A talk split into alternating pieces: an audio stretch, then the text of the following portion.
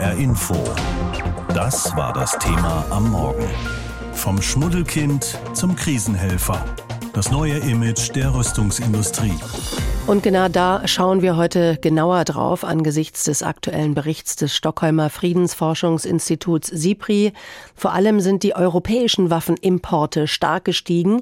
Die unsichere Weltlage, die Angst, der Krieg in der Ukraine könne sich noch ausweiten, treibt viele um. Und wir reden auch immer wieder mehr davon, dass Deutschland besser aufgestellt werden muss, was die Verteidigung angeht. Darüber habe ich mit Tilman Brück gesprochen. Er ist Friedensforscher und Professor an der Humboldt-Uni in Berlin. Ich habe ihn gefragt, nie wieder Krieg, Frieden schaffen ohne Waffen.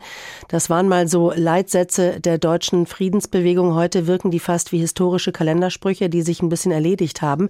Spielt der Pazifismus bei uns überhaupt noch eine Rolle? Ja, ich denke schon, nur er hat sich ganz stark verändert. Beim Pazifismus geht es ja um das Verhältnis von Macht und Gewalt. Und mal ganz simpel gesprochen, die Gewalt wenden wir jeden Tag an, wenn das Marmeladenglas sich nicht öffnen lassen will oder wenn der Dieb im Kaufhaus gefangen werden muss, ja, dann darf der Ladendetektiv den festsetzen.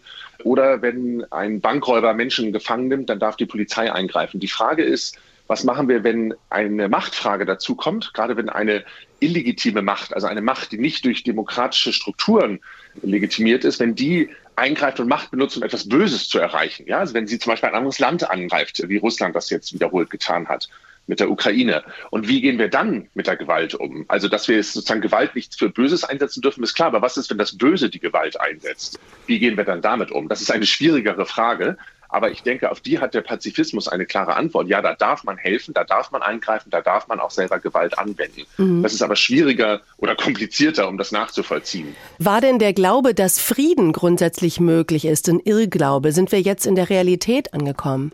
Nein, das macht es, glaube ich, zu einfach. Ich glaube, Frieden ist möglich, aber es erfordert, dass dieses Verhältnis aus Macht und Gewalt sich austariert und dass vor allen Dingen die Macht demokratisch legitimiert wird. Wir sehen ja in Russland einen Diktator, der durch nichts eingeschränkt wird oder reguliert wird, der sich nicht an internationale Abkommen hält und auch im Inneren machen kann, was er will. Er vergiftet Oppositionelle, er ermordet sie und so weiter. Das heißt, wir müssen dahin, dass die Regeln angewandt werden und überall gelten, in der ganzen Welt. In der Sahara müssen sie gelten und in Russland und in der Ukraine auch. Ja, das ist ja genau das Ding. Es ist ja so, dass Krieg und Sterben weltweit auch schon vor dem Ukraine-Krieg an anderen Orten auf der Welt stattfand und noch stattfinden. Aber jetzt ist der Krieg eben vor unserer Haustür angekommen. Machen wir es uns in der Tat nicht ein bisschen einfach, den Pazifismus sozusagen genau da an der Haustür abzugeben? Mein Punkt ist, wir geben ihn nicht ab, sondern wir müssen ihm eigentlich zur Durchsetzung verhelfen. Pazifismus bedeutet, dass böse Mächte reguliert werden, dass sie sich unterwerfen müssen unter demokratische Strukturen, dass sie gut werden müssen. Und es gibt zu viele Orte an der Welt, an denen Macht sich ausbreitet, böse wird und Leiden und Krieg startet. Und was wir eigentlich machen müssen, ist so wie in Europa, wo wir es geschafft haben, aus einem kriegerischen Zustand miteinander in einen friedlichen Zustand zu kommen, sowohl in Westeuropa als auch schließlich auf dem Balkan.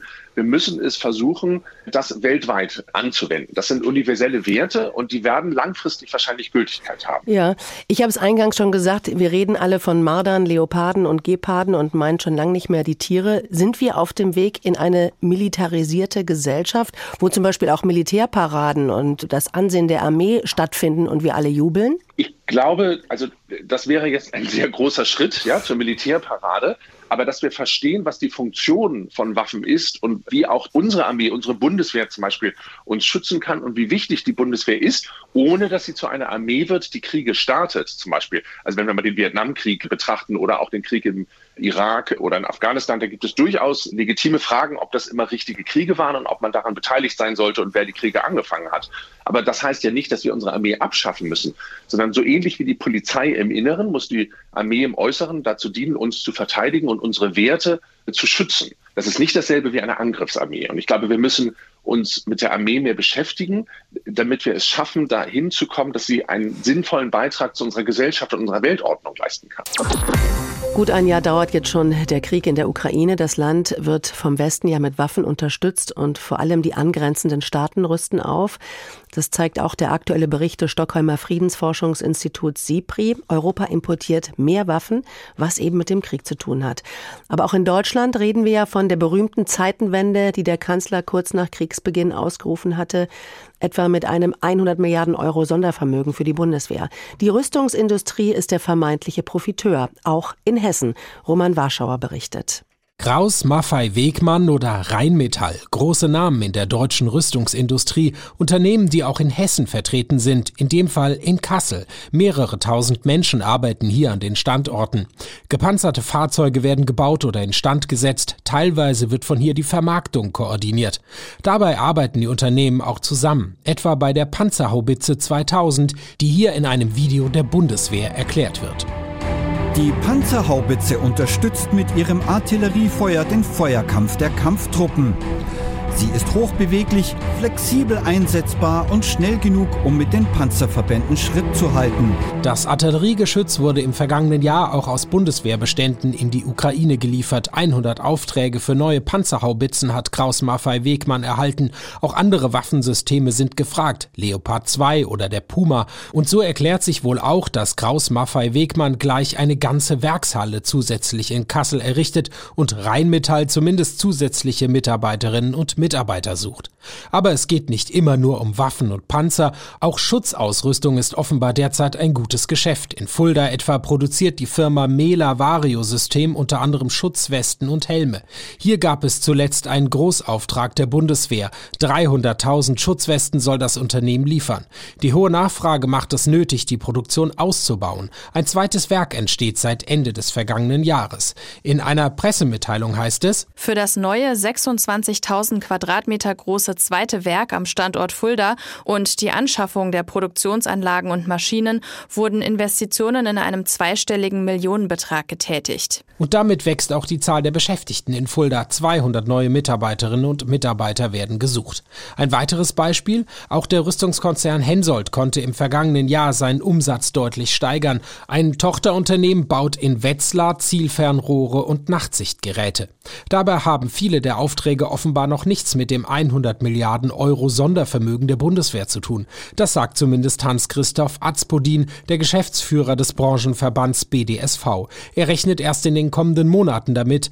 In einem Interview mit dem Deutschlandfunk von Mitte Februar wehrt er sich aber gegen die Darstellung, die Rüstungsindustrie sei ein Profiteur des Kriegs in der Ukraine. Es ist ja kein Kleinkram, wenn man massiv in Investitionen gehen muss und das muss sich ja alles erstmal amortisieren und hierbei werden sicherlich ganz normale Margen verdient und nichts, äh, was darüber hinausgeht. Das liegt allein schon daran, dass wir in Deutschland für Rüstungsmaterial ein öffentliches Preisrecht haben. Das heißt, die Kalkulationen, die wir machen können, unterliegen einer öffentlichen Kontrolle und äh, werden nicht ins Kraut schießen. Die Nachfrage steigt und dementsprechend müssen die Kapazitäten ausgebaut werden. Und das passiert auch in Hessen, in Fulda etwa oder in Kassel. Und da stellt sich eben auch die Frage, ist es eigentlich ethisch vertretbar, wenn ich Aktien von Rüstungskonzernen kaufe? Wenn Sie Aktien angelegt haben oder darüber nachdenken, dann stehen Sie vielleicht auch schon mal vor dieser Frage, diese Frage nach der Moral. Ist meine Anlageidee korrekt? Geht es da ethisch, moralisch, ökologisch gut zu? Oder investiere ich da in Öl- oder Tabakkonzerne? Ein absolutes No-Go war ja lange Zeit Rüstungskonzerne. Aber jetzt sind wir in diesen Kriegszeiten. Auch das Thema Landesverteidigung hat es wieder ganz nach oben geschafft.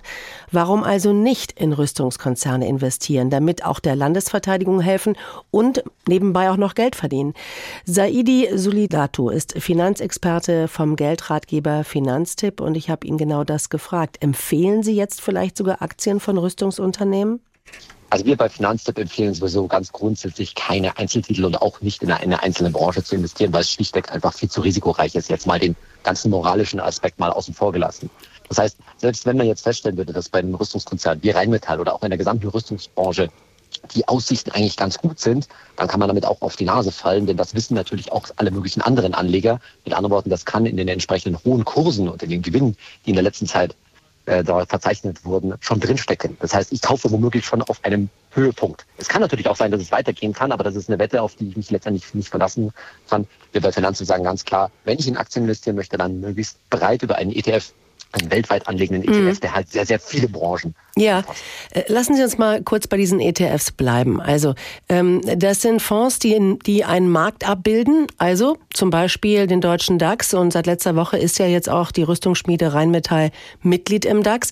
Wenn man jetzt partout nicht in die Rüstungsindustrie investieren möchte, man möchte so einen deutschen ETF-Fonds haben, sollte man DAX-ETFs abstoßen oder gar nicht erst kaufen? Wenn ich aus persönlichen Gründen sage, ich will das einfach von meiner meiner moralischen Einstellung her, dann sollte man das tatsächlich tun. Ja, das kann man auch gut machen. Das kostet ja grundsätzlich nicht, äh, nicht so viel, das jetzt zu, äh, zu verkaufen. Und ich kann ja sozusagen meine Anlage, wenn ich jetzt zum Beispiel in einen DAX-ETF investiert bin, in eine andere Aktienanlage umschichten. Da muss ich zwar Steuer gegebenenfalls bezahlen, wenn ich Gewinn gemacht habe, aber ansonsten spricht nichts dagegen. Und ja, es gibt natürlich sehr viele andere ETFs, auch gar nicht übrigens nur auf den deutschen Markt begrenzt, die zum Beispiel die Rüstungsindustrie und auch andere ja, Branchen und Firmen, von denen man sagen kann, die sind eher nicht nachhaltig ausschließen. Also ähm, das Dilemma, sagen Sie, ist noch gar nicht vorbei. Wenn ich einen weltweiten ETF habe, kann mir das zum Beispiel aus den Vereinigten Staaten, kann mir das auch durchaus äh, passieren, ja? Das ist sogar sicher so, denn viele hm. große Rüstungskonzerne machen auch sehr, sehr gute Gewinne und gerade in den USA sind da ja da viele Unternehmen drin, die unter anderem auch ja, die US-Armee und die Streitkräfte der Vereinigten Staaten beliefern. Aber es gibt halt dort zum Beispiel einen Index, jetzt mache ich mal ein Beispiel, zu dem bekannten MSCI World gibt es eine SRI, Social Responsibility Alternative, die halt Dinge wie zum Beispiel Waffenherstellung, aber auch Atomkraft, Pornografie und andere Dinge ausschließt. Deswegen ist die jetzt nicht super nachhaltig, aber das halten wir bei Finanzamt zum Beispiel für eine sinnvolle Alternative, wo man sagen kann, da kann ich breit gestreut investieren und tut zumindest etwas für ja, die Nachhaltigkeit. Okay, wenn ich aber jetzt moralisch, ethisch, äh, ökologisch komplett auf der sicheren Seite sein möchte, wie kann ich eine Auswahl treffen? Wie kann ich ausschließen, dass irgendwas, was mir einfach nicht zu Pass kommt, äh, mein Geld benutzt? Das ist tatsächlich ein sehr schwieriges Unterfangen. Ich muss mich zunächst mal fragen, was heißt denn vor allen Dingen Nachhaltigkeit für mich selber und vor allen Dingen, was heißt es nicht? Ja? Also was muss partout ausgeschlossen sein? Und dann muss ich mich letztendlich durch diese großen Fonds und ETF-Paletten wälzen und schauen, was da an meinem, äh, meinen Kriterien entspricht. Muss dabei aber gleichzeitig unbedingt darauf achten, noch in genügend viele verschiedene Unternehmen und Aktien zu investiert zu sein, weil ich sonst halt auch wieder ein großes Risiko eingehe, denn auch eine Streuung über, sage ich jetzt mal, 30 handverlesene Aktien, die ich mir selbst aussuchen kann, kann trotzdem immer noch keine ausreichende Streuung sein. Wir bei Finanzen würden ganz klar sagen, es sollten mehrere hundert Aktien immer noch drin sein. Und dann sagen wir halt, es gibt eine vernünftige Alternative zu sagen, hier haben wir Firmen, 400, 500 in so einem ETF drin, die einigermaßen nachhaltig sind, aber sicherlich nicht alle Kriterien abdecken, man stellt halt dann ganz schnell fest, sowas wie perfekte Nachhaltigkeit ist für die meisten kaum zu realisieren, ohne dass man ein großes Risiko eingeht.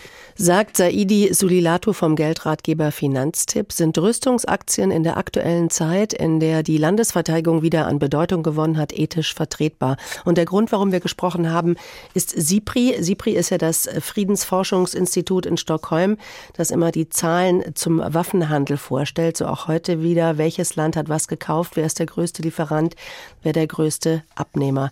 Und dieses Jahr schauen wir da eben angesichts des Krieges genauer drauf. Aus Stockholm berichtet Sophie Donges.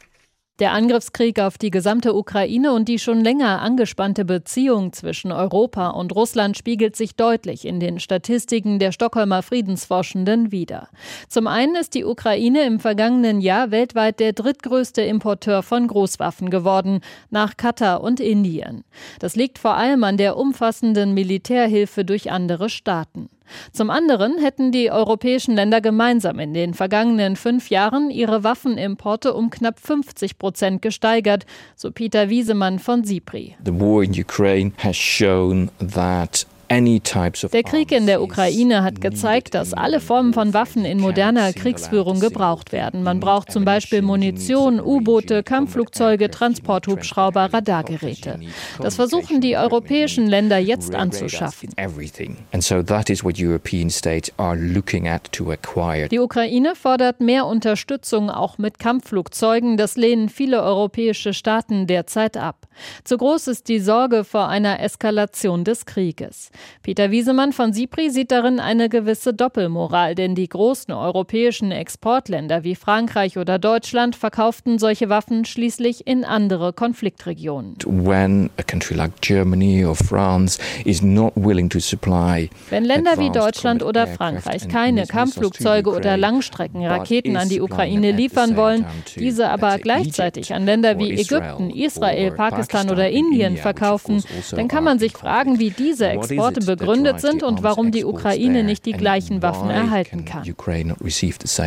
Auch Russland braucht mehr Waffen für die eigenen Streitkräfte. Das ist einer der Gründe, weshalb die Exporte des Landes in den vergangenen fünf Jahren um knapp ein Drittel zurückgegangen sind.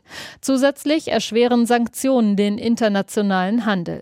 Russland ist seit vielen Jahren zweitgrößter Waffenexporteur der Welt nach den USA und vor Frankreich. Beide Länder konnten ihre Dominanz im Markt ausbauen. Nun suche Russland dringend Handelspartner, so Analyst Wiesemann. Uh, Das Land hat viele Waffen verloren und muss diese ersetzen. Dafür reicht die eigene Industrie nicht aus. Deshalb schaut man sich nach anderen Staaten um, die Russland mit Waffen versorgen könnten. Die einzig politisch realistische Option ist China. Die Frage ist, ob China dazu bereit ist.